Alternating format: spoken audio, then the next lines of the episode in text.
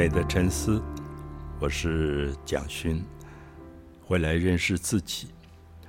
呃，我想这一期里要跟大家介绍我两个展览啊，呃，其实都是很小的展览。那一个是在台中大理的菩萨寺，我想很多人知道这个地方，因为我自己去了很多次。我几乎后来发现，我到台中，我就会想去菩萨寺。那也不知道什么原因，就是它跟一般的寺庙有什么不一样吗？那我形容一下，我最早第一次去的时候，我真的有一点惊讶，因为你如果在大理的街头站在街上，你看到菩萨寺，你完全不知道它是一个寺庙，因为它其实就是一个台湾街边最容易看到三层楼的一个我们叫范厝啊，就用透天厝、透天的这样的房子，那。因为菩萨寺，呃，慧光师傅，那他到台湾来，希望传法，那大概资源也不是很多，所以有人捐了这个透天厝。那你不能说啊，透天厝不是庙，我不要，我要一个很大的庙，不可能。所以他就用了这个透天厝，就是说一个很简单的台湾。最常见的三层楼的一个房子，为什么它会这么迷住我，这么让我着迷？就是它不太像寺庙，可是它有木板的门，走进去以后，你觉得很特别。是大部分台湾的房子都有很严密的墙，因为墙就是防范别人进来的。可是黄菩萨寺也没有什么墙，它就是种了一些树。那门口还有好大一棵梅花。有一次我冬天去，那个梅花盛开，你就觉得怎么可能在台湾的这个大街上哦，还不是乡下，就是大理的街头，怎么会有一棵梅花开到这么漂亮？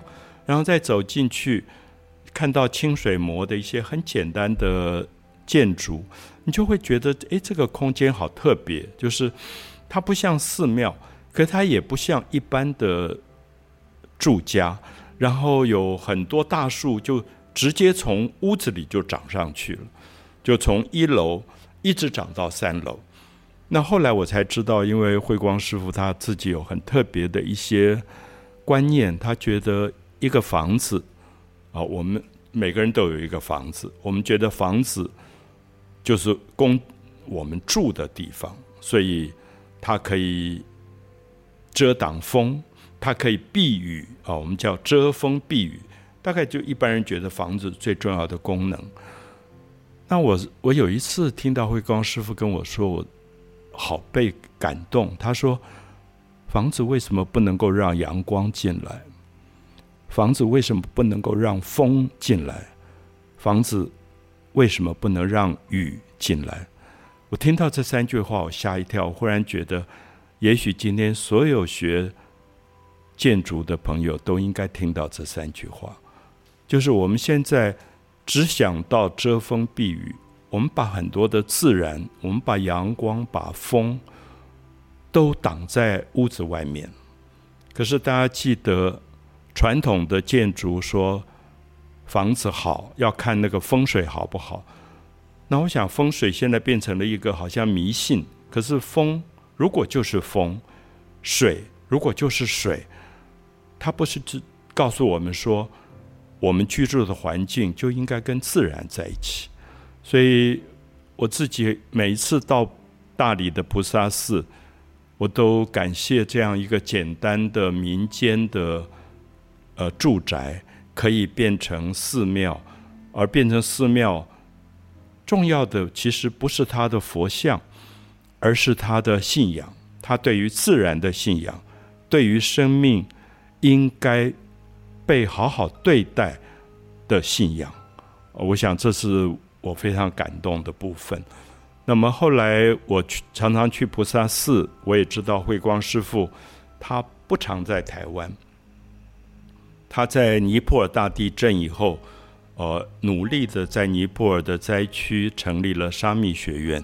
那收养了很多很多的受灾的这些孩子、这些孤儿，那教他们读书，教他们呃种咖啡也好，或者种茶也好，就是回到正常的生活。那尤其在疫情的这两三年，它都没有中断，因为其实我们知道，每一次往返尼泊尔都可能是非常危险，会染疫的，会感染新冠肺炎的。可他还是这样来来去去。那我也看了很多的影片的介绍，对于他在尼泊尔灾区所做的这个沙弥学院的辛苦，所以我自己最近。就想我要捐一个书法啊，还至本处。上次在台南展出的这件书法给菩萨寺。那我原来的初衷是希望，呃，能够义卖，也许就有一点对沙弥学院的金钱上的帮助。可是没有想到慧光师傅后来说，他希望这个还至本处的书法能够留在沙弥学院。那我想，他本来就是。《金刚经》的句子，还至本处。那有一天，如果这四个字回到尼泊尔，那我们知道佛陀是诞生在蓝毗尼园，就在尼泊尔，好像真的就是还至本处。那也希望生命里面有一个很简单的回到原点的期望啊！因为我自己一直觉得这一次的疫情给我影响很大，因为我一直觉得。人类是不是过度的在剥削地球？我在检讨我自己，是不是吃的太多了？我穿的衣服是不是也太多了？那我回想起来，我父母那一代，他们对于物质其实都很简单。那我想还至本处有一个意思是说，我们能回能不能回到原点啊？比如说这两三年，我几乎没有旅行。那我也觉得，我以前是不是旅行太多了？我总觉得好像什么东西不够，一直要跑来跑去的。其实那个心回不到原点，到最后还是非常的疲倦。